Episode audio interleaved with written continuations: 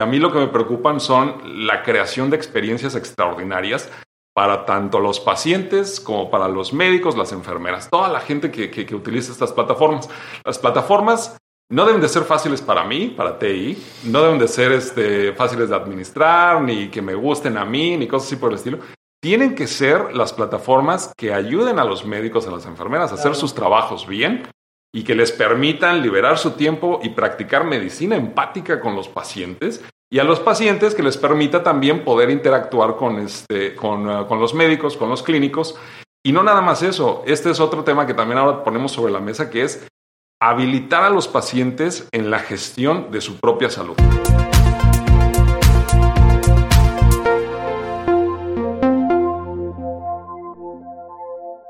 ¿Qué tal? ¿Cómo están? Bienvenidos a otro episodio más de Café de Datos. Me encuentro en este momento con César Salinas. Hola César. ¿Qué tal? ¿Qué tal? ¿Cómo están? Buenas tardes, buenas tardes. Muy bien. Y viendo que estos episodios ya están cerrando el año, primero que nada queremos retomar que, que fuimos podcast y estuvimos en la lista de los top 40 en México. Muchas gracias a todas las personas que nos escuchan. 60% es de México y el resto hay Colombia, Argentina, Serbia, todo lo que nos sorprendió este año, Nueva Zelanda. Este, pero bueno, Viendo que en diciembre mucha gente suele ya no cuidarse, se enferman, resfriados, decidimos hoy hablar de salud, pero no, no esa parte de la salud. Lo que pasa es que el día de hoy tenemos un invitado, Carlos, y primero que nada, Carlos, ¿cómo estás? ¿Todo bien? ¿Qué tal? ¿Cómo están? Buenas tardes. Todo súper bien, ¿eh? Gracias por la invitación. Te agradezco mucho por estar aquí, Carlos, por venir a nuestras oficinas. Les quiero contar un poco de nuestro invitado. Carlos G. Solano es actualmente el CIO para el sistema privado de TechSalud del Tecnológico de Monterrey. Después de una carrera de 23 años en los Estados Unidos de América, decidió volver a México para afrontar nuevos retos y hacer de Monterrey su nueva residencia.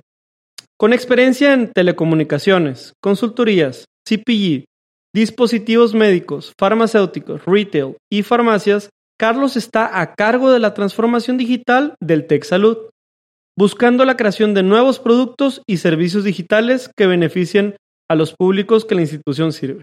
Así que Carlos, para nosotros es un honor que estés aquí y quisiéramos empezar hoy hablando de tres cosas. Primero que nada, transformación digital en salud. Hablar un poquito de los ecosistemas. Tú tienes eh, experiencia en el extranjero y no todos nuestros invitados a este podcast lo han tenido, así que nos encantaría hablar. Y ya lo último, la cerecita en el pastel, lo que se pueda de analítica en salud. Sabemos que sabes un poquito de eso.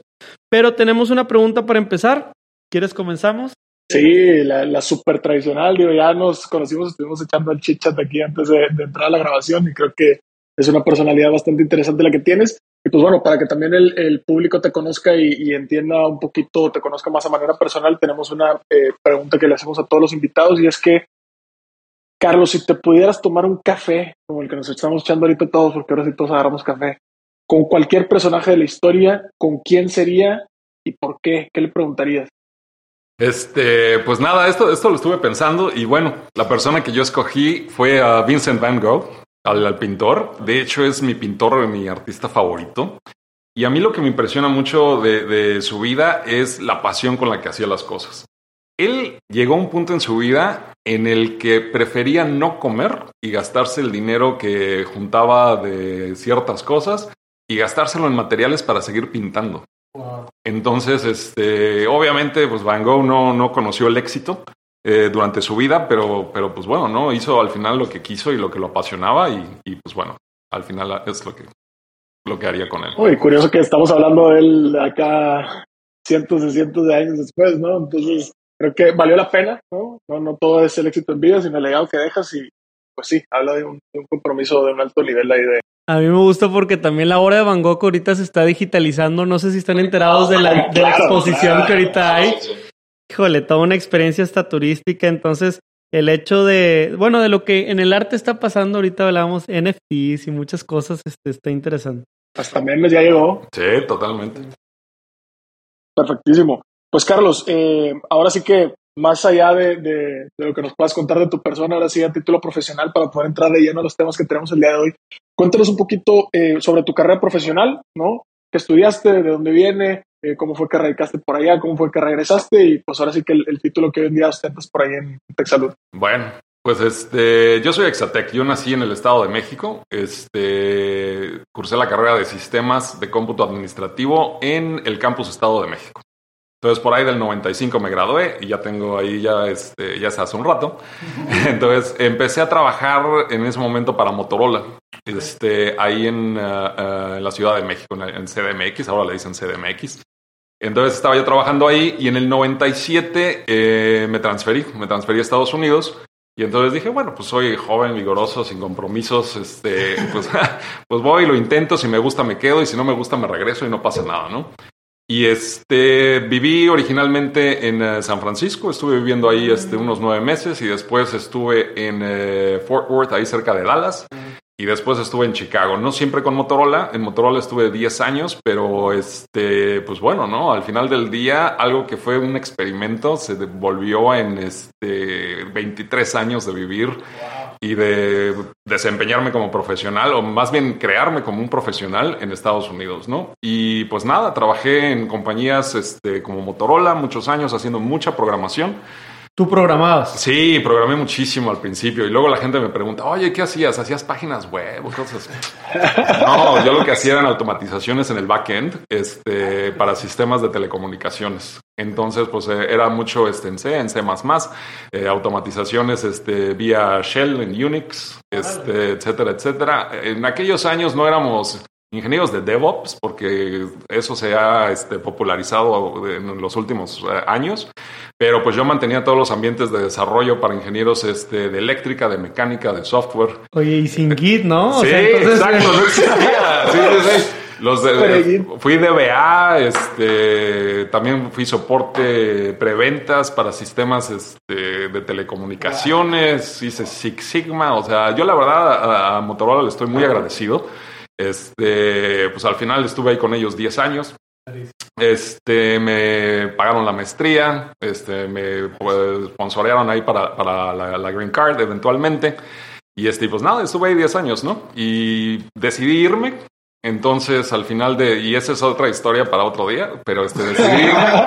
Y este, me mudé a Chicago. Entonces este, trabajé en Chicago otros 14 años. Estuve trabajando ahí para Kraft, los que hacen el queso. Claro. Me tocó la división de Mondeliz. Estuve trabajando para Ernst Young, la consultora. Eh, estuve trabajando para una compañía de dispositivos médicos. Es una compañía alemana que se llama Fresenius. Y después, los últimos años, me desempeñé a nivel dirección en eh, Walgreens en las farmacias. Entonces, estaba yo a cargo de los despliegues de plataformas de farmacia a nivel nacional y la creación de, bueno, el despliegue de productos y servicios precisamente para Walgreens. Y este, y pues nada, de repente un día me hablan de, de este, yo estaba ahí haciendo mi rollo, vivía yo en el centro de la ciudad, Ay, cerca del sí. estadio de los Cops. Yo Ay, podía caminar, o sea, así tal cual al estadio. Este, y un día me hablan del TEC y me dicen, oye, este, ¿te regresarías a México? Y dije, bueno, bajo las condiciones adecuadas todo es posible. y este, no, la verdad me, me, me, enamoraron ah, con, con, con uh, los objetivos y las metas que se, que se han trazado aquí este, dentro de Tech Salud, ¿no? Entonces, pues la verdad, eh, tomamos, empacamos las maletitas y dijimos, vamos a echarle ganas por allá. Y, este, y así es como llegué, ¿no? Al, al cargo que ahora ostento aquí, que es eh, CIO para Tech Salud. Tech Salud es un sistema eh, médico, académico, privado, claro. parte del Tecnológico de Monterrey. Y pues engloba lo que es eh, Escuela de Medicina del Tecnológico de Monterrey, dos hospitales privados, el Hospital Zambrano y el Hospital San José, que están aquí en la ciudad de Monterrey, y también la Fundación Tech Salud. Entonces también tenemos una clínica de asistencia social en Santa Catarina, Nuevo León. Y este, pues nada, yo estoy a cargo de todo el tema de, de sistemas para, para todo Salud con todas sus divisiones. Y este sí es bastante, la verdad. Y pues nada, ¿no? O sea, creando productos y servicios que sirvan a los públicos que atendemos, pacientes, que también ayuden a los médicos, a las enfermeras, este, a poder eh, eh, hacer su trabajo de una mejor manera. Ese es el objetivo. Y pues nada, tratando de hacer una diferencia, ¿no? Entonces, este, pues ahí está el resumen. Está padrísimo. No, yo quiero, quiero hacer un repaso más lento de muchas cosas que nos hemos puesto. Ahorita regreso a lo del Tech Salud, pero partiendo de Motorola, eh, para la gente que nos escucha y sea muy joven, eh, ahorita a lo mejor escuchan grandes compañías como Samsung o como Apple, si lo quieres ver en celulares, ¿no? En cuestión de participación de mercado, son las importantes. Pero Motorola, la gran cosa en, en esos años, ¿no? O sea, Nokia y, Motorola codo a codo, ¿no? Así es. Y este, y, y, ahí hay historias interesantísimas, porque yo participé en los años dorados de Motorola en memoria reciente, en donde se crearon estos productos y servicios que a la gente le explotaba la cabeza cuando los veía, ¿no? Estaban los teléfonos y los que son más o menos de mi rodada sabrán. Este, estaban los teléfonos estos del StarTAC, estaba el Razer, estaban los beepers de dos, sí, estaban los beepers de dos vías, que eran los que tenían los tecladitos, estaban este, los teléfonos eh, Nextel o los IDEN, que era este Voice over IP sobre redes celulares. Este, el primer teléfono iTunes eh, se creó en Motorola, que es el Rocker, R-O-K-R. Claro, sí, sí, claro. Este, es que los anuncios los tengo sí, Claro. Y este, y pues nada, ¿no? O sea, una, una, una, generación dorada, no nada más de productos y servicios, sino de también de la gente que trabajaba ahí. O sea, considero que la industria de telecomunicaciones de hoy tiene alguna herencia importante Totalmente. de Motorola. O sea, y en ese sentido, cuando, cuando hablamos ahorita, una curiosidad, y ahorita vamos a saltar a los demás, pero nada más curiosidad. Yo sé cómo compañías actualmente dicen que nos localizan, ¿no? Triangulación de antenas y tal. sí. Este, ¿Había análisis de datos en Motorola o todavía no estaba? Todavía estaba muy verde eso, ¿eh? Okay. Muy, muy verde. Sí existía el tema de triangulación este, a, a partir de las radiobases. Ya. Pero este medio rupestre todavía, ¿eh? No, no el, el, nivel de sofisticación que existía ahora, sobre todo porque ahora se, se, se auxilia mucho en este tema con los eh, GPS y todo esto. Claro, claro. Y en aquel entonces, o sea, el GPS pues nada más lo usaban los militares, ¿no? Sí, sí, sí. Todavía Entonces, era bueno, sí. Sí, sí, sí. Ah, tan democratizado. Yo tengo más preguntas consecutivas. Tú tienes. Por la parte de Walgreens, bueno, ah. es que nos diste muchas eh, cerecitas sí, que creo Ahorita vamos a llegar a Texalud y vamos a hablar solo de Texalud, pero ya Sale. para poder de... tener oportunidad en la parte de, de, lo que nos contabas de Walgreens, para quien nos escuche y nunca ha escuchado ese nombre, pues también digo, mencionaste Craft y tal, pero creo que Walgreens va a ser muy interesante para el resto del episodio. Y es que es una de las farmacias más importantes. Eh, no sé si, si llamarlo solo farmacia o es realmente una empresa más grande que una farmacia como lo conocemos. Sí, de hecho, este, no nada más farmacia, sino también tienen un brazo muy fuerte de retail. Okay, Entonces, ya. cada farmacia es una tiendita, ¿no? Es como un Super 7 grandote. tienen hasta marca propia, ¿no? Sí, totalmente. ¿eh? Hay marca propia. Este, el, el grueso de, de, los ingresos para, para Walgreens es definitivamente farmacia. Este, los sistemas que, que se, se, utilizan ahí en el 2019, cuando todavía estaba yo trabajando ahí antes de, de, regresar, venirme a México en el 2020, el sistema de farmacia que tenían ahí implementado en el 2019 procesó un billón con B de prescripciones médicas de manera exitosa. En la... Un billón. Entonces, ¿Y, en términos de churn, era más over the counter o, o, o no? Pues de todo, de, ¿eh? todo, okay. de todo. O sea, mucho era el, el, prescription de que es con receta, mucho era over the counter también, etcétera. Y pues obviamente el tema también de este de hacer el cross-selling de, oye, pues es que también te vendemos que las papitas y el refresco y, y, ya sabes, ¿no? Todo el tema. Pero el, el, fuerte de Walgreens es definitivamente este, la farmacia, o sea, el medicamento. Esa historia de, de, la farmacia, poner la cerveza y los pañales cerca medio. y fíjate que cuando trabajé en Craft eh, eh, había mucho trabajo de ese de tipo, en donde se buscaba el cross-selling y, este, y participé en algunas iniciativas, otro día hablamos de eso también.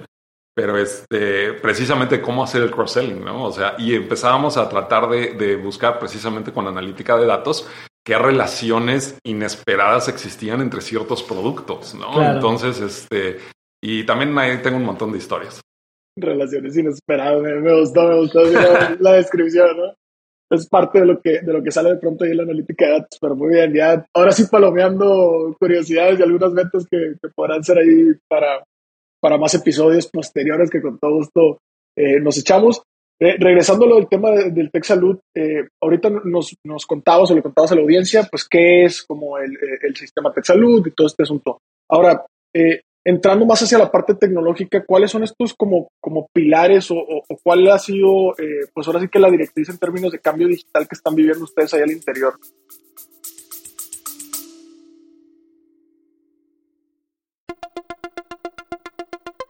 Quiero invitar a que conozcas el nuevo programa de aprendizaje 15 técnicas introductorias de analítica de datos dentro de la primera generación de Retos Academy. A través de nuestros 14 módulos podrás explorar una amplia variedad de temas que te proporcionarán las habilidades necesarias para triunfar en el análisis de datos.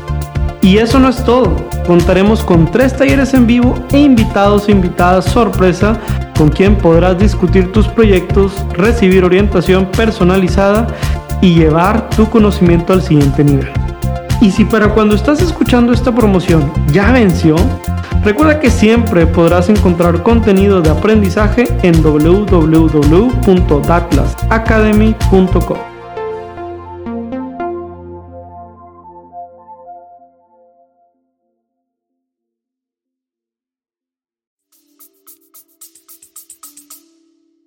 Pues nada, fíjate que, tenemos varias plataformas core, ¿no? O sea, y estas son este, pues nuestro ERP, que es de una compañía alemana que todos conocen. Este, tenemos un expediente electrónico, tenemos este, nuestra plataforma de laboratorio, nuestra plataforma de radiología y tenemos farmacia.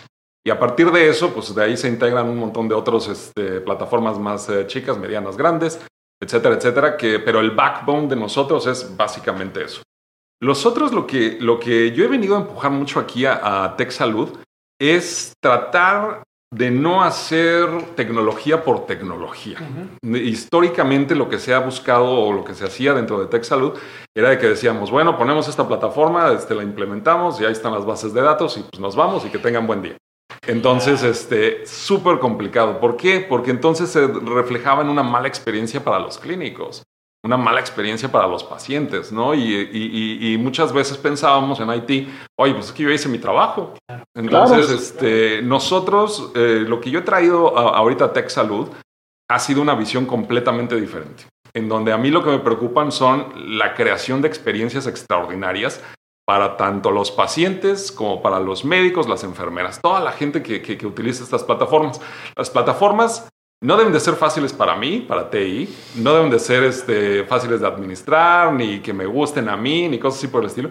Tienen que ser las plataformas que ayuden a los médicos, a las enfermeras a hacer sus trabajos bien y que les permitan liberar su tiempo y practicar medicina empática con los pacientes y a los pacientes que les permita también poder interactuar con, este, con, uh, con los médicos, con los clínicos. Y no nada más eso, este es otro tema que también ahora ponemos sobre la mesa, que es habilitar a los pacientes en la gestión de su propia salud. Ya no es un tema que es nada más one way, sino que queremos que sea bidireccional y empoderar a los pacientes precisamente para que ellos también participen dentro de la gestión de, los procesos de, salud, de su salud misma, etc. ¿Qué tal? Interrumpimos unos segundos tu episodio para contarte un lanzamiento que tuvimos este año se llama Datlas Academy y es una plataforma de educación tecnológica para que puedas aprender muchos temas de analítica y transformación digital. ¿Por qué no lo intentas? Por ser de los primeros usuarios tendrás tres cursos gratuitos. Ingresa a www.datlasacademy.com y desarrolla una nueva sesión.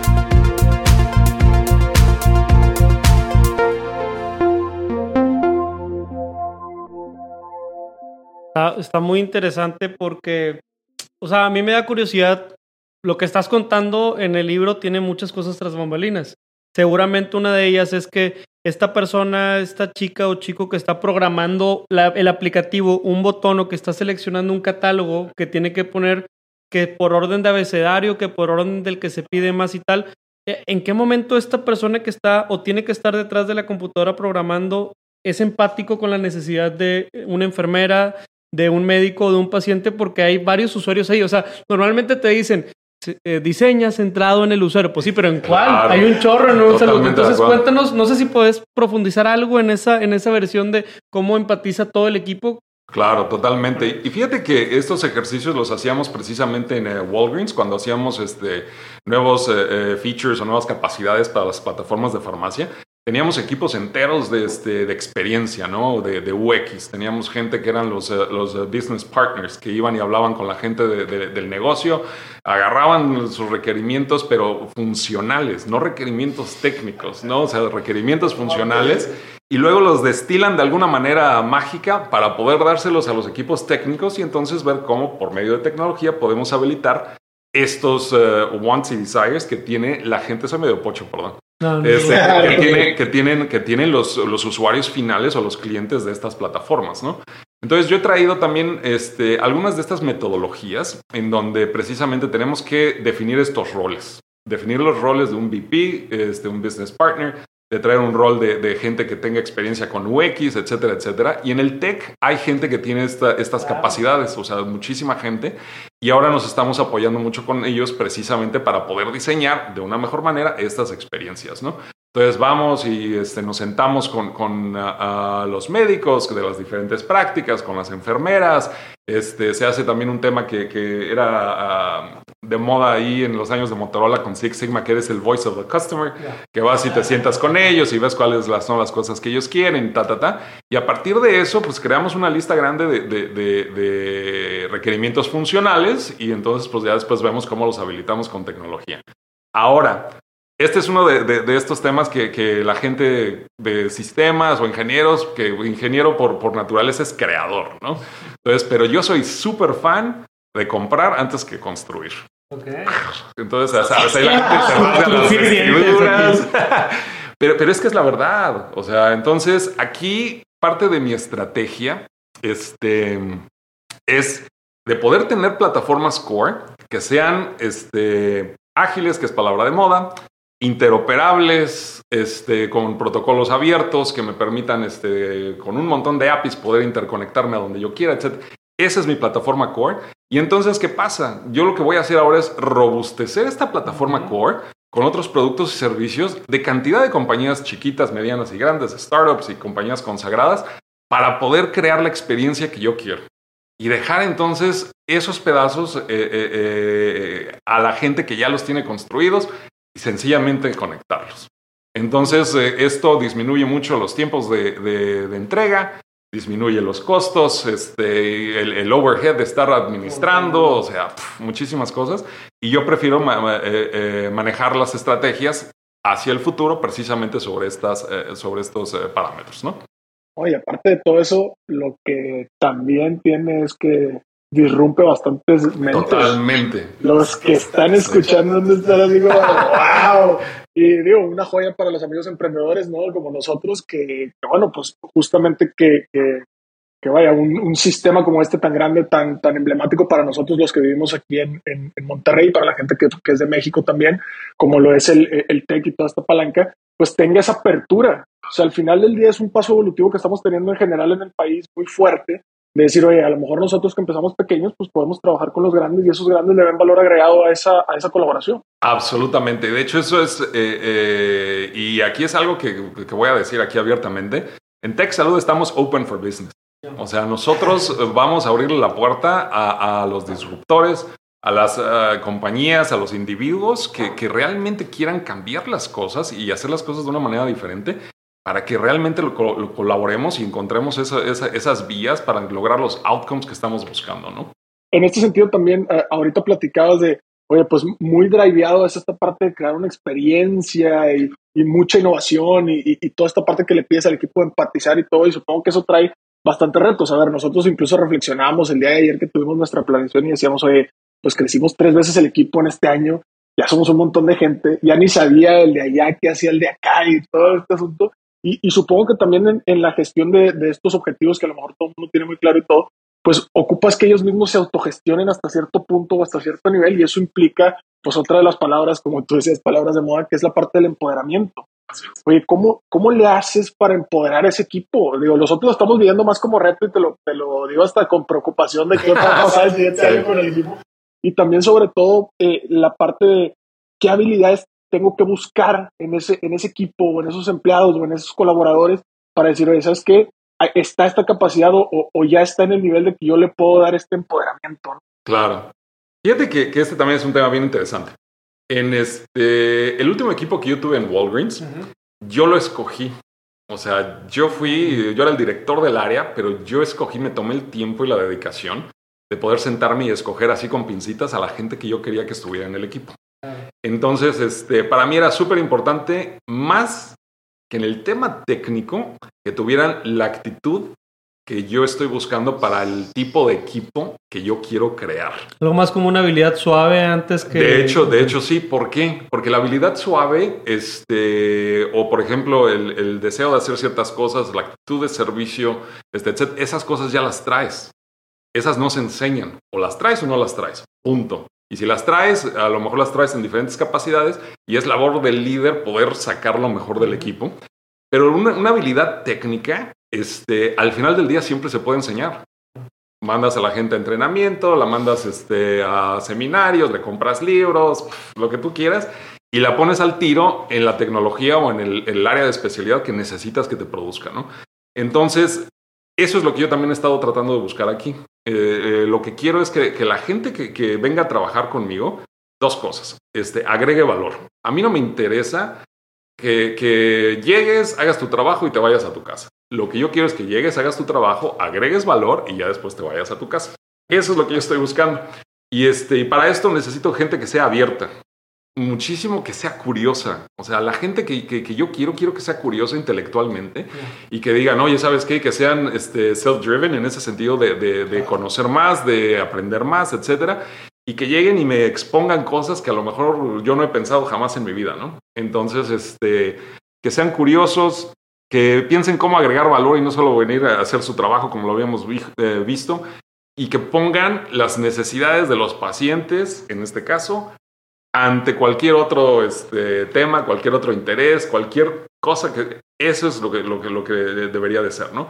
Y a partir de eso, si decimos, oye, este, con tecnología, ¿cómo habilitamos estos productos y servicios? Oye, si vamos a utilizar este AWS para X, oye, ¿sí puedo decir marcas? Sí, ah, sí, sí, es, tu podcast, es tu episodio. Eh, si vamos a utilizar AWS para esto, pero nadie del equipo sabe y AWS se va a convertir en un partner estratégico para nosotros, oye, pues voy, entreno a la gente, ta, ta, ta, y los ponemos ahí, ¿no? Fíjate que eh, algunos, en mi experiencia igual allá en Estados Unidos, este, algunos de los mejores programadores que yo contraté no tenían un background de sistemas o sea, una formación de sistemas en una escuela, ¿no? Eran este, músicos, eran matemáticos, eran diseñadores, etcétera, que por alguna azar del destino habían tomado este, programación y se habían vuelto súper hachas. Súper, súper hachas. Y entonces, intelectual, ¿no? En la práctica. Exactamente, exactamente. Entonces, a mí la verdad, o sea, no me interesaba este, que tuvieras el título o no. O sea, a mí lo que me interesaba era que pudiera sacar el trabajo. De hecho, yo cambié dentro de, las políticas de, contrata, eh, de, contratación dentro de Walgreens durante un tiempo, el tiempo que estuve allá, este, el requisito de que tenías que tener un título universitario. El que tengas un título universitario no te garantiza que la persona te va a hacer el trabajo. O sea, punto. Entonces yo lo veo como capacidades, lo veo como este, curiosidad, lo veo como este, muchos otros factores que a lo mejor no te los enseñan en la escuela y que tú los has aprendido este, a lo largo de la vida, ¿no? Entonces, este, lo quité, me, cuestionaron y les dije, no, yo necesito gente que haga el trabajo, no gente que tenga título. Si tienes título y puedes hacer el trabajo, bueno. Pero si no tienes título y puedes hacer el trabajo, venga chido. Absolutamente. Entonces, este, el chiste es pues rodearte de la gente que, que, este, que, que te ayude y que, eh, en mi caso, porque yo no sé todo, o sea, yo lo que hago es rodearme de gente que, que me fortalece en mis debilidades y que también me permite este, amplificar mis fortalezas, ¿no? Eso es lo que yo estoy buscando este, en los equipos que yo conformo. Ahorita que dijiste eh, que sobrepongan eh, la necesidad de los pacientes sobre tal vez esos intereses, me acordé de una historia, no quiero quemar a nadie, no voy a decir marcas, pero estaba yo en el lanzamiento del nuevo checkout de cierta farmacia, compañía muy importante en el norte del país, y estaban todos los directivos y tal, y no lanzamos, y ahora este, la pantalla y los muebles y todo bien bonito. Y por alguna razón, que a lo mejor tú te la sabes, eh, los checkouts de farmacias suelen estar muy arriba, o bueno, así solían estar. Y en ese momento de lanzamiento, llega una persona en silla de ruedas a pedir una medicina y tuvo que hacer estoy, para los que están escuchándonos, extender totalmente su mano. Sí, un esfuerzo. Y nunca pudo ver a los ojos a la persona que le iba a administrar la receta y las medicinas. Y yo eh, me que no, todos se quedaron pensando como, o sea, contratamos a, esta empresa de, holandesa de diseño y tal, y, y, nos, nos, faltó, como le dicen en México, barrio, ¿no? O sea, como o la experiencia o el hecho de pensar. Entonces, no sé, como que se me ocurren muchas, muchas ahí ideas. Y, y, bueno, acerca de esta disrupción frente al cliente, frente al paciente, en ese momento fue un momento de retroalimentación. Y pues ni modo, ya pagaste y te costó caro. Pero en ese caso te quería preguntar a ti, ¿cuál es ese sistema de retroalimentación que te permite saber si el trabajo, las plataformas, estas iniciativas que están detonando, eh, sale bien o sale mal? No sé, si vas a un estadio, pues, la cantidad de aplausos cuando hacen los goles, ¿verdad? que no haya bucheos, ¿no? Si vas a, comer, hay una encuesta de satisfacción al final, ¿no? Y, la propina tal vez es un indicador de la calidad de la cocina. En este caso, para ustedes, ¿qué retroalimentación tienen? Fíjate que este es un tema bien interesante. Nosotros, eh, pues usamos las métricas típicas. Entonces aquí, eh, si quieres resultados diferentes, intenta cosas diferentes, ¿no? Pero algunas de las, de las eh, prácticas típicas o conocidas es pues capturar el mood de los pacientes por medio de encuestas de niveles de satisfacción, tenemos un indicador específico que creo que Tech Salud se lo sacó de la manga que se llama el IBB. Entonces, Nunca había este, escuchado eso. Sí, yo tampoco, ¿eh? Es el, este, el índice de boca en boca. Entonces, este, es, ah, lo, oh, es lo oh. que significa. Y pues se mide ahí más o menos este, de boca en boca como este, Si tu lo experiencia, si lo recomiendas o no, ta, ta, ta, ¿no? Este, obviamente le hacemos mucho caso a social media, también al tema de, este, de lo que salga en el norte. Y este, y cosas, de veras, o sea, son cosas que a mí de repente. El, norte es prensa, prensa, prensa Sí, local. es, es el periódico. Sí, pero, pero de repente salen cosas en el norte y si sale un artículo que haga mención de Tech Salud o algo, o sea, ya sabes, cómo uno se, mo- eh, se moviliza ahí, ¿no? Pero yo creo que hay que, que meterle un poco más de coco a esto, más ganas y definir mejores métricas, mejores indicadores, ¿no? Entonces, utilizar la satisfacción del paciente como una medida de equilibrio eh, y no como un impulsor de resultados. Entonces, este, ¿y a qué me refiero? Porque a lo mejor puedes tener una excelente eh, eh, experiencia, pero el outcome es negativo. Y, un ejemplo típico sería, oye, ¿sabes qué? Este, vas para un montón de análisis y a la mera hora te dicen que tienes una enfermedad terminal, desgraciadamente, ¿no? Pero, este, pero entonces necesitamos que, que esta satisfacción del paciente no sea por medio de, porque muchas veces nuestro, nuestro eh, se sesga, se sesga por el outcome, ¿no? Entonces, este, a pesar de que puedas tener una excelente experiencia, pues al final del día te quedas sesgado porque el outcome no es lo que tú estabas buscando, ¿no? Entonces, eh, evaluar equipos de atención completos y no proveedores individuales. Porque somos un hospital, somos una institución de salud, no es nada más, bueno, el tema de la gente que está en preadmisión, el tema de que el médico, que no sé qué, no, o sea, queremos una, una este, experiencia que se pueda medir este, de punta a punta. Y, y no nada más eso, eh, nosotros estamos empujando, y esto yo, yo he hecho mucho este, énfasis en él, y esto es algo que yo agarré de cuando trabajaba en Kraft, que era, este, necesitamos hacer un engagement de los pacientes pre-visita, durante la visita y luego post-visita. Entonces, cada uno de ellos tiene diferentes outcomes que tú estás buscando, ¿no? Y, este, y debe de tener diferentes indicadores, diferentes medidores, diferentes habilitadores.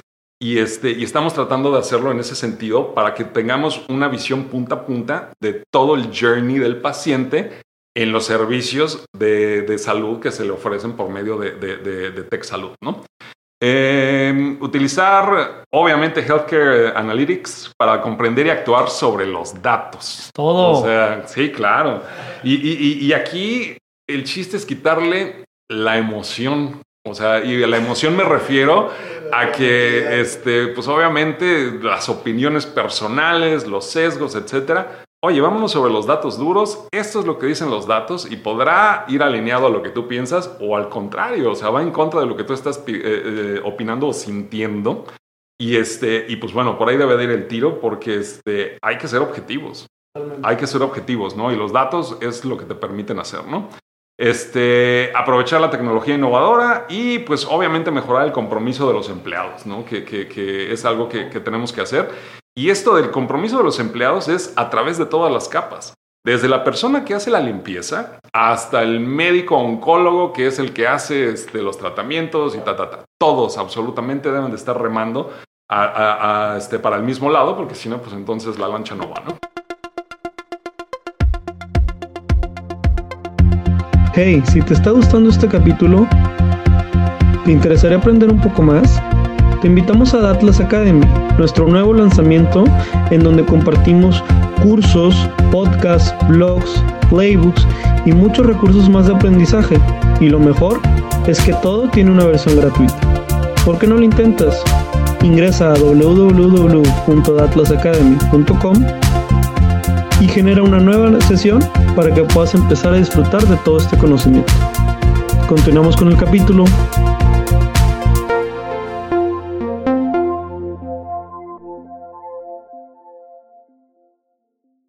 Pues estamos de regreso aquí en su podcast favorito, Café de Datos, aquí platicando justamente con, con Carlos y acabamos de concluir como esta pequeña sección del episodio en donde platicamos pues de, de TechSalud, de toda esta parte de, innovación, de toda esta parte de cómo empoderar a los empleados y pues lo último que nos estuvieron contando acerca de las métricas y de este sistema como de retroalimentación, ¿no?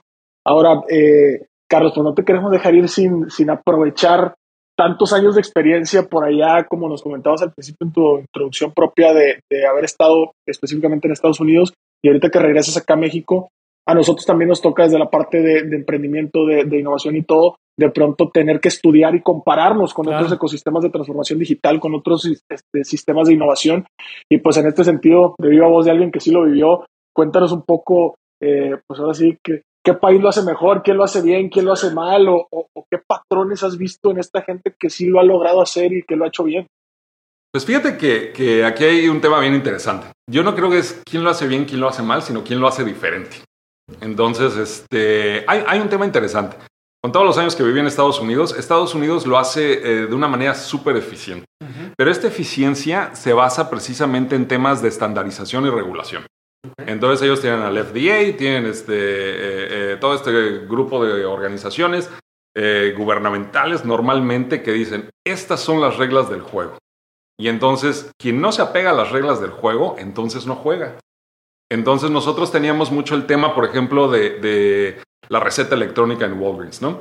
Entonces, la receta electrónica este, está basada en un estándar del FDA, etcétera, etcétera. Y quien quiera participar en eso necesita que toda la mensajería sea bajo este estándar que ellos han definido. Entonces, esto lo que propició fue precisamente que compañías como Walgreens dejaran la, receta de papel este, en el olvido y entonces que se conectaran con los sistemas de salud, los hospitales, las clínicas, este, etcétera. Y dijeron, oye, ¿sabes qué? Este, y a mí me pasaba, yo iba, eh, mi, sistema de salud cuando trabajaba yo en eh, Walgreens era Northwestern, los, de, los de la universidad que son igual que el Tech Salud, o sea, es la Universidad, Escuela de Medicina de Northwestern y también tienen hospitales, ¿no? Este, mis médicos estaban ahí, entonces iba yo, me decían, oye, este, te vamos a recetar tal o cual cosa ¿Cuál es eh, la farmacia que está cerca de tu casa? Así, ah, no, pues es el Walgreens que está en la esquina de esto y esto. Ah, ok, perfecto. Pum, pum, pum, la buscaban y decían, ya le mandamos la prescripción médica a, este, a, tu farmacia. Y entonces, de hecho, lo que hacía Walgreens, porque yo también estaba del otro lado. Nivel Amas. lo que decían era, ah, nos acaba de llegar una prescripción para Carlos eh, González, este, va a venir a recogerla durante el día, ta, ta, ta llenaban el prescription y entonces ya nada más lo ponían así como los de Uber Eats que ponen las bolsitas así. Entonces ya nada más había un, tema así. Y de hecho mi equipo participó en, este, en la habilitación del prepago por teléfono celular. Mi equipo hizo ese, ese, ese deployment y lo soportábamos a nivel nacional. Y entonces tú decías, ah, ok, perfecto. Entonces voy, hago el prepago en mi teléfono y ya está prepagado. Y este, llego, nada más recojo mi chiva y me voy a mi Pick and go, eh, Sí, exacto, era un pick and go tal cual así. Entonces, este, pero todo es a partir de la estandarización. Entonces, si quieres jugar para poder crear estos productos y servicios, tienes que hacerlo de esta manera. Ya, ok. Y funciona perfectamente bien. Y yo creo que esa es una de las, de, las cosas que yo quiero crear dentro de Tech Salud. Quiero crear estas experiencias en las que los pacientes digan, no puedo vivir sin esto. O dónde había estado esto toda mi vida. Exactamente. ¿Por qué? Porque entonces yo me quiero mover de un tema de, de un push hacia un pull. Entonces, ¿a qué me refiero con un push?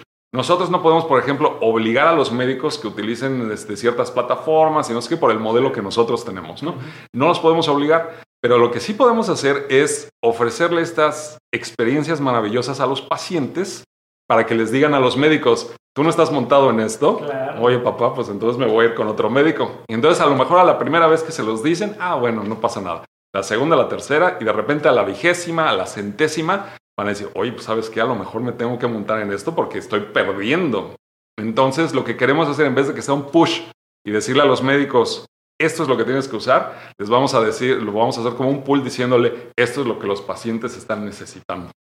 Entonces queremos cambiar por completo eh, esa temática trabajando también para una compañía alemana, este, como mencioné al principio, también están súper bien organizados los alemanes, súper, súper bien organizados, es, es totalmente otro, otro mundo allá. por eso sus jornadas sí son de 9 a 5, dicen, ¿no?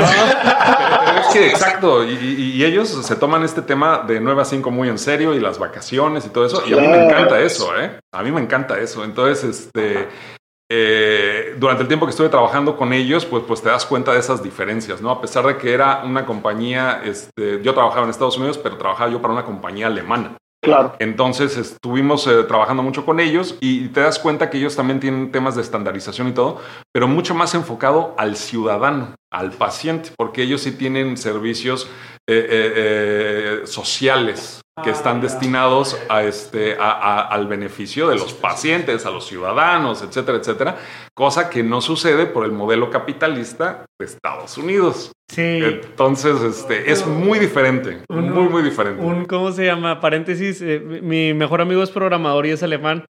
Entonces llegó acá y la semana pasada fuimos a cenar y su esposa tiene un, este, pues tiene una condición médica que al llegar a Alemania, pues la tienen que revisar de manera seguida me dice, a yo, yo voy con el gobierno o con, con, la oficina de salud y le digo, oye, mi esposa tiene esta condición, le asignan una doctora de casa. Una... Entonces, yo, ¿qué significa eso? Significa que es la única persona, porque ahí sí me dijo, la, llegas con la doctora y te dice, yo voy a ser la única persona que te puede dar tratamientos de este nivel. Nadie más. Y si sí, te puedo atender, pero si no, yo no me voy a hacer responsable de lo que alguien más, porque también hay un, ah, hay un vínculo doctor eh, aquí en México, y sea, primero lo que te dice la mamá, la abuela, y luego la enfermera. La segunda y tercera que quieres escuchar. Claro, totalmente. y parecemos conejillo de, de, India, estamos eh, tic-tac, pastilla, la limpia y todo, ¿verdad? Pero... Pues, sí, eso es que es cierto, el Big Paporru. Me da mucha risa porque es que es un patrón, todos pasamos por eso. Claro. Ya, ya, o sea, sí la comprometieron, entonces ahorita que decías modelos capitalistas, pues no solamente nos trajiste a la mesa experiencias eh, norteamericanas, también el hecho de verlo y cómo, fíjate cómo el sistema tecnológico de innovación, tal vez que hoy se modela en, en el Tech Salud, está tropicalizado a estas necesidades, pero no, tampoco te funcionaría de la noche a la mañana copiar y pegar un modelo exitoso tiene que haber esta como, como tropicalización, ¿no? No, y debe de haber un balance, ¿no? Y yo no estoy diciendo que, que este, Alemania no sea un país capitalista, sí lo es, pero es un gobierno socialdemócrata, en donde se preocupan de verdad por sus ciudadanos y por su bienestar, ¿no? Y este... en Estados Unidos es muy complicado y este también es tema para otro podcast. Es súper largo porque te digo que, que te das cuenta después de tanto tiempo de vivir ahí. O sea, 23 años te das cuenta realmente cómo funciona. Mucha gente que te dice, ay, qué padrísimo que vives en Estados Unidos y todo eso. La gente que va a Macal en una semana de, compras y luego se regresa. Sí, Los que vamos al partido. Exacto. Y te dicen, ah, es que está bien padrísimo. Le digo, pues sí, pero quédate allá a vivir 23 años y te das cuenta de cómo realmente funciona el sistema. Exacto. Puedo agregar algo nada más también en la pregunta es, ¿qué tienen en común las organizaciones que lo hacen bien? Digo, dejando de lejos el nivel país, ya a nivel Walgreens, eh, pues acá los vecinos, los CVS y los no sé qué, o sea, debe haber algo que de manera organizacional los hacen permanecer vigentes a lo largo del tiempo y que, pues, igual que la historia de las conveniencias y abarrotes, oye, muchos changarritos o muchas boticas de barrio dejaron de vivir gracias a que llegan estos modelos y y, bueno, algo hicieron bien. no sé si, si has logrado reflexionar acerca de dos o tres cosas que estos modelos hicieron bien. Sí, y fíjate que este, yo creo, y esto es a, índole personal, ¿no? Este, yo creo que, que estas compañías han trascendido a este, los años y han hecho negocio durante mucho tiempo. Walgreens es una compañía de 100 años. No, CVS también tendrá sus años, etcétera. Es de que han puesto a los pacientes al centro. Y entonces es lo que hace trascender precisamente que la iniciativa de el CIO o del CEO en turno este, no se vea cortada cuando esta persona se va sino que sencillamente, si todo sigue siendo revolviendo alrededor del bienestar del, consumidor, del paciente, entonces pues eso se perpetúa. Entonces, eh, a lo mejor hay métodos diferentes, formas diferentes, dependiendo de la administración, si lo quieres ver así, pero poniendo eso al centro, haces que, el movimiento se perpetúe, ¿no? Y yo creo que, que, Walgreens lo ha hecho muy bien a través de los años en ese sentido. Este, inclusive el CIO global, yo trabajé para él en, este, en Kraft. Él fue vicepresidente, sí, sí, sí, de hecho nos conocemos y este, trabajé para él durante un tiempo en Kraft y después se fue para Walgreens y nos encontramos ahí otra vez y ya sabes, todo, toda la situación. Entonces, este, entonces él trae también mucho, mucho del tema de CPG. Este, y ahora lo trae este, a, Walgreens y, este, y pues bueno, ¿no? La, la compañía le ha ido recientemente, le ha ido muy bien y se han expandido operaciones en otros países y han hecho inversiones, etcétera, etcétera, pero nunca se ha dejado de lado el enfoque de cómo podemos agregar valor al paciente. Eso es lo que nosotros estábamos buscando. Ah, bueno, entonces yo creo que, que, eso es lo que, lo que es en común de las compañías que sirven bien a sus públicos. Sencillamente perpetúan eh, estas eh, iniciativas o estos movimientos que hagan, eh, sus estrategias giran alrededor precisamente de cómo podemos agregarle valor a los públicos a los que servimos que digo, también trae, trae sus cosas, ¿no? No es nada más decirlo y ponerle claro. ¿no? Es toda una cultura, es todo un enfoque, es toda una serie de actividades, de objetivos y todo, y que creo que se permean, como dices tú, a lo largo de toda la organización. Nos ha tocado también verlo. Ahora, eh, pues llegando un poco, mi estimado Carlos, así como hacia el cierre del episodio, queremos también tocar eh, un tema, ahorita lo, lo mencionaste tú mismo en otra de las respuestas que nos hacías, este de Healthcare Analytics, ¿no? Al final del día, pues nosotros apasionados de los datos y la gente que nos escucha también y de la analítica, Cuéntanos un poco, eh, de pronto vemos a, los vecinos como esa ventanita al futuro de lo que eventualmente tendremos por acá en su momento. Entonces, cuéntanos un poco de, las tendencias en términos de, salud que estás viendo, de, cómo se viene este tema de la analítica y qué es lo que está sucediendo, qué, podemos empezar a aprender o, a checar. Claro. Fíjate que, este, y les voy a platicar un poquito en unas iniciativas dentro de Tech Salud, ¿no? Entonces, en Tech Salud, ahorita estamos muy este, clavados en unas iniciativas y a lo mejor los han visto los espectaculares, este, de la ola de salud, este, ah, etcétera, etcétera. Inclusive creo que hay un, eh, va a haber un spot o ya está en los cines en la película de Spider-Man, entonces, pues ah, los que van al cine, pues ahí, chequenlo, exacto. Entonces, eh, el, tema de la ola de salud es un tema de BPL, así es como lo hemos eh, dicho nosotros, que es bienestar, prevención y longevidad. Entonces, ¿cómo podemos habilitar precisamente el bienestar, la prevención y la longevidad de nuestros pacientes? Que no es nada más este, ser reactivos a una condición que tenga, sino eh, cómo, cómo, nos adelantamos, ¿no? Entonces, hay cuatro puntos que, quiero resaltar aquí. Uno de ellos es identificar las necesidades de la población predecir las necesidades de la población. Y ahora nos vamos a ir del lado personal también. Identificar las necesidades individuales y también predecir las necesidades individuales. Y aquí el análisis de datos va a jugar un papel súper, súper importante, en donde nos van a permitir precisamente este, eh, habilitar estas eh, iniciativas de BPL que nos permitan precisamente la identificación e inclusive la prevención de algunas de estas, de estas situaciones con, eh, las poblaciones o los pacientes, ¿no? ¿Qué estamos buscando? Entonces, este, pues yo creo que, definitivamente necesitamos implementar una, una práctica de Data Analytics como una función core del negocio. O sea, esto no puede ser nada más ahí un grupo de personas que están sentadas en un sótano y, este, y creando reportes. O sea, eso, eso no es este, analítico de datos, ¿no? Entonces debe de ser una, una función core del negocio. Eh, la inteligencia artificial y el machine learning absolutamente deben de estar ahí, pues para acelerar el cambio eh, y automatizaciones, ¿no? Inclusive nosotros estamos explorando, este, y estos son así tiros hacia afuera, ¿no? Como este, eh, la inteligencia artificial y una de sus partes, el machine learning, te pueden ayudar precisamente a acelerar los diagnósticos. ¿no? Entonces, este, dices, oye, ¿sabes qué? Este, a partir de todos estos datos y tenemos los archivos de imagenología de rayos X o tomografías, análisis de, química sanguínea, etcétera, ¿cómo podemos agarrar todo esto y cómo te puede ayudar precisamente a acelerar los diagnósticos para que puedas actuar de una mejor, eh, eh, de una manera más rápida, ¿no? Más eficiente. Este, pues también sistemas y plataformas distribuidas es eh, para hacer mejor uso de, las escalas, ¿no? Es lo que nosotros estamos buscando. Eh, fomentar la, innovación 100%. Entonces necesitamos empezar a, implementar métricas de éxito y también incentivos que enfaticen el aprendizaje y recompensen la innovación de la gente con la que, está trabajando dentro de TechSalud, ¿no? Este, y esto puede ir desde reconocimientos hasta, ¿sabes qué? Este proyecto o esta idea que tú trajiste a la mesa y que le vemos patas, tú trabajas en ella, o sea, y, este, y tú crécela y tú hazte dueña de, esta iniciativa, porque entonces pues sabemos que va a llegar a, buen término, ¿no?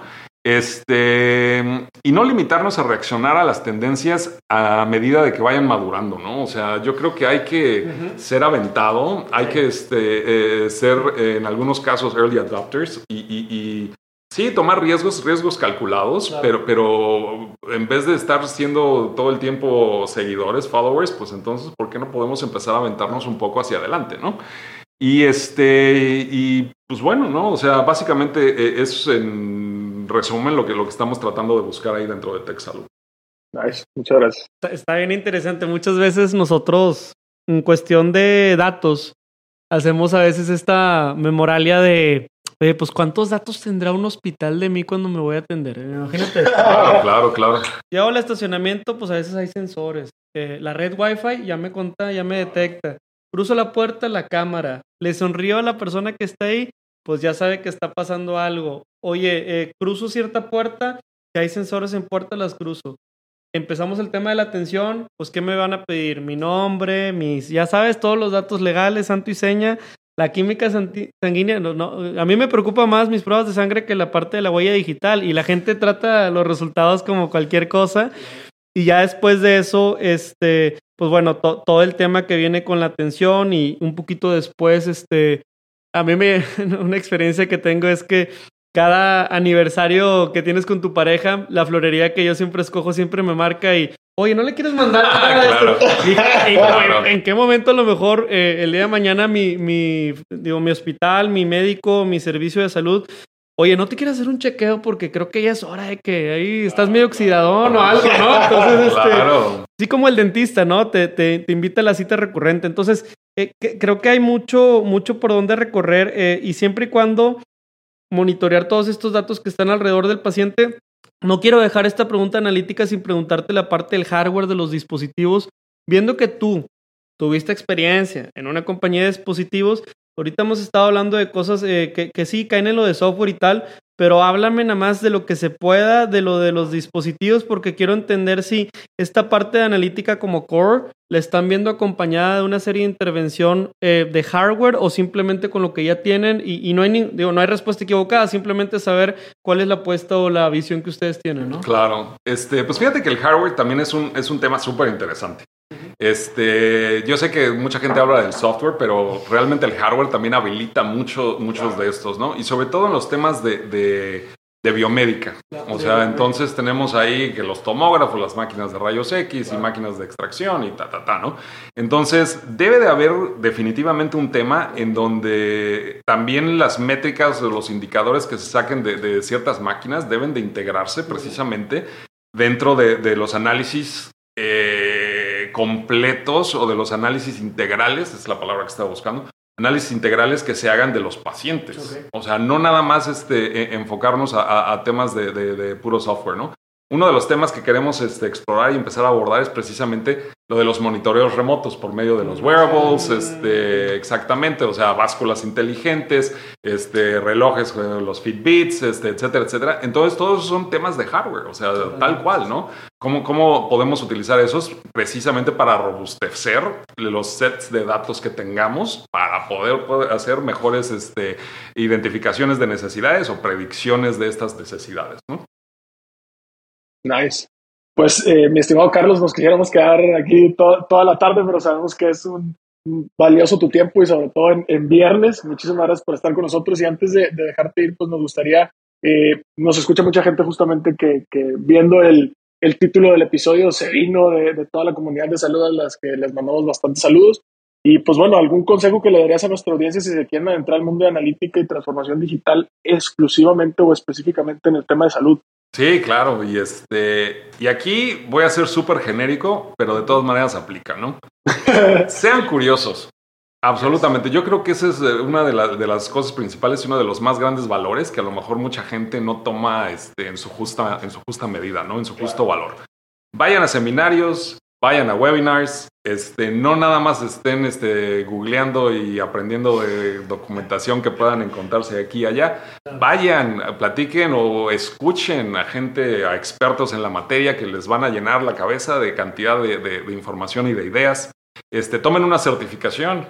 O sea, absolutamente tomen certificaciones de datos. Hay de todos los alcances, de todos los precios desde muy barato hasta muy caro. Y ustedes escójanlo y este, pues bueno, ¿no? Y esa es una de las grandes bondades de la tecnología y sobre todo del software, ¿no? O sea, el software es extraordinariamente democrático.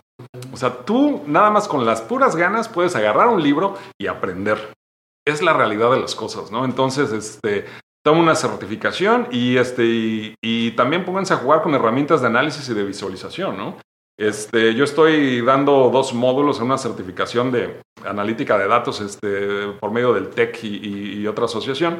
Y pues yo les ofrezco herramientas que son libres de licencia y este, vayan y aquí hay sets de datos que no les cuestan nada jálenlos y, este, y hagan eh, precisamente esas eh, relaciones inesperadas, ¿no? O sea, este, con respecto a, los datos y, este, y pues nada, mantengan nada más esa curiosidad despierta y, este, y nunca dejen de aprender, ¿eh? Nice. Gracias. ¿Dónde te podemos encontrar, Carlos? Pues me pueden encontrar en LinkedIn. Y este, y pues ahí luego les pasarán eh, mi dato, a lo mejor este dentro. Lo dejamos en la descripción del episodio. Sí, lo dejamos en la descripción del episodio, perfecto. Y este, pues normalmente yo estoy. Si un día quieren ir a invitarme a comer, está bien. normalmente trabajo ahí en el Hospital Zambrano, ahí en San Pedro. Entonces, este, ahí es donde estoy. Y este, pues eh, con todo gusto agendamos una comida y Excelente. Oh, perfecto, perfecto. Excelente, Carlos. Pues bueno, queremos el juego sorpresa que no te contamos. Aquí no hay acordeón, pero es el Rapid Fire. Te voy a explicar bien rápido.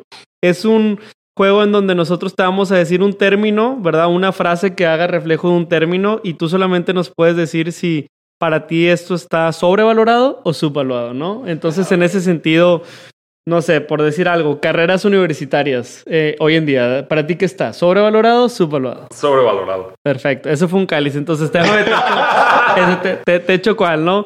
Este, eh, eh, aprovechando que habías programado, seguramente programaste en plataformas de licencia y no licencia, ¿qué para ti la programación open source, sobrevalorado o subvaluado? Subvaluado. Totalmente oportunidad.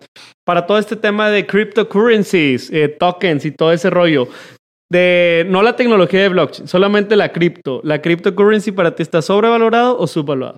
sobrevalorado. Excelente. Y por último, la mía. Eh, ahora sí, blockchain como tal, como tecnología, oye, contratos, trazabilidad, eh, pero en general, ¿en tu opinión está sobrevalorado o subvalorado? Subvalorado. Nice. Perfecto. Pues por acá eh, se me ocurren algunos términos de salud porque justamente estoy investigando para el episodio y me llama mucho la atención saber tu, tu opinión. Y creo que es, es merced preguntártelo. Vi, por ejemplo, cosas de nanotecnología que se van a como incrustar en tu célula roja, no sé qué. Ese tema de la nanotecnología en la salud, ¿cómo lo ves ahorita? ¿Está sobrevalorado, subvalorado? Pues este, yo creo que está subvalorado, pero es hacia donde va, ¿eh? O sea... Hay, oportunidades. Claro, hay oportunidades, ¿no? Y este, inclusive algunas de las vacunas modernas ahora para COVID y todo esto, no, no que utilicen nanotecnología, pero definitivamente utilizan tecnologías. Sí, sí, o sea que, que, este, que, y les platica, yo no soy biólogo ni tampoco médico, pero este, un día me las platicaron y yo así. Oye, otra, otra cosa, por ejemplo, que, yo soy súper fan de las artes marciales mixtas y, y, todo este tema de nutrición es bien importante. Y ahora se supone que, pues, yo antes iba al nutriólogo y pues simplemente pues, me veía, me tomaba medidas y ya está. Y ahora resulta que me sacan ADN para el tema de nutrición ese tema del ADN para el, tema de salud, ¿cómo lo ves? ¿Está sobrevalorado, subvaluado? Yo creo que está sub y de hecho ahorita hay una, una, este, eh, iniciativa bien interesante por medio del Tecnológico de Monterrey, que es el programa Origen, en donde eh, lo pueden googlear por ahí o váyanse al website del TEC. Y este tema de origen eh, se trata de poder mapear el mapa genómico de 100.000 Ah, mexicanos. Entonces, lo que se está buscando aquí es Voluntario. de- no, de hecho yo ya me apunté porque yo también quiero ir. Este, de hecho, el, el tema aquí es de que lo que se está buscando es hacer este, este mapeo precisamente para poder crear tratamientos y medicamentos que realmente y de manera positiva afecten a la población mexicana.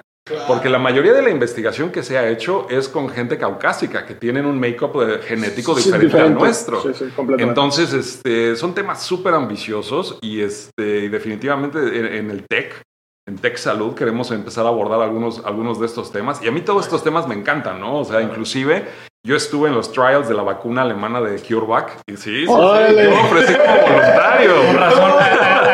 una señal aquí de Sí. 5G. de antena 5G.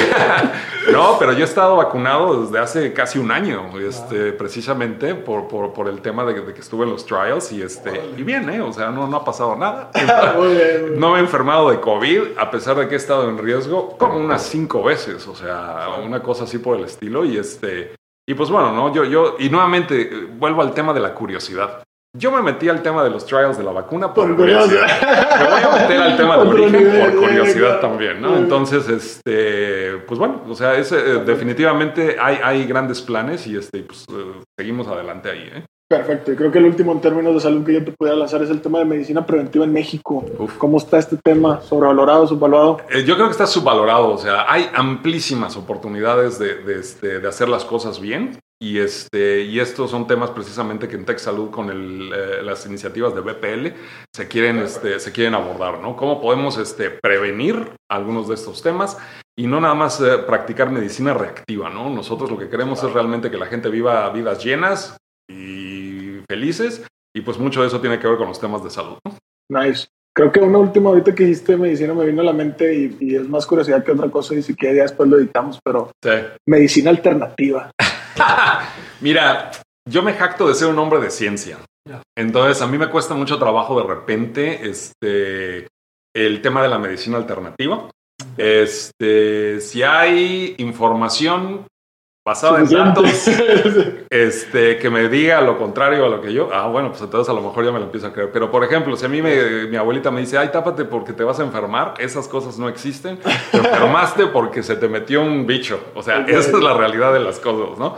Entonces, este, me cuesta trabajo. Eh, no quiere decir que estoy completamente cerrado, pero este, sí me cuesta trabajo. Es la realidad de las cosas. Nice, no, no, perfecto, perfecto.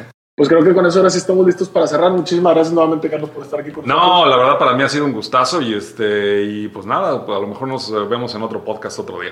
Sí, o en una comida, ya, ya, ya está hambre me dio Ya- está medio hambre. No, pues ya es hora de comer. Pero bueno, eh, este fue otro episodio de su podcast Café de Datos. Recuerden que los datos y Healthcare Analytics y todo lo que estamos platicando con Carlos, lo mejor con café. Ánimo, nos vemos en otro. Gracias. Gracias. Hasta aquí el podcast de hoy. Gracias por escucharnos. Puedes seguir disfrutando de tu café y aprendiendo de analítica de datos en nuestro blog, con más de 180 columnas acerca de analítica, emprendimiento y transformación digital. Visita blogdatlas.wordpress.com y disfruta del contenido. Finalmente, no olvides suscribirte a Café de Datos, el podcast de Datlas. Hasta la próxima.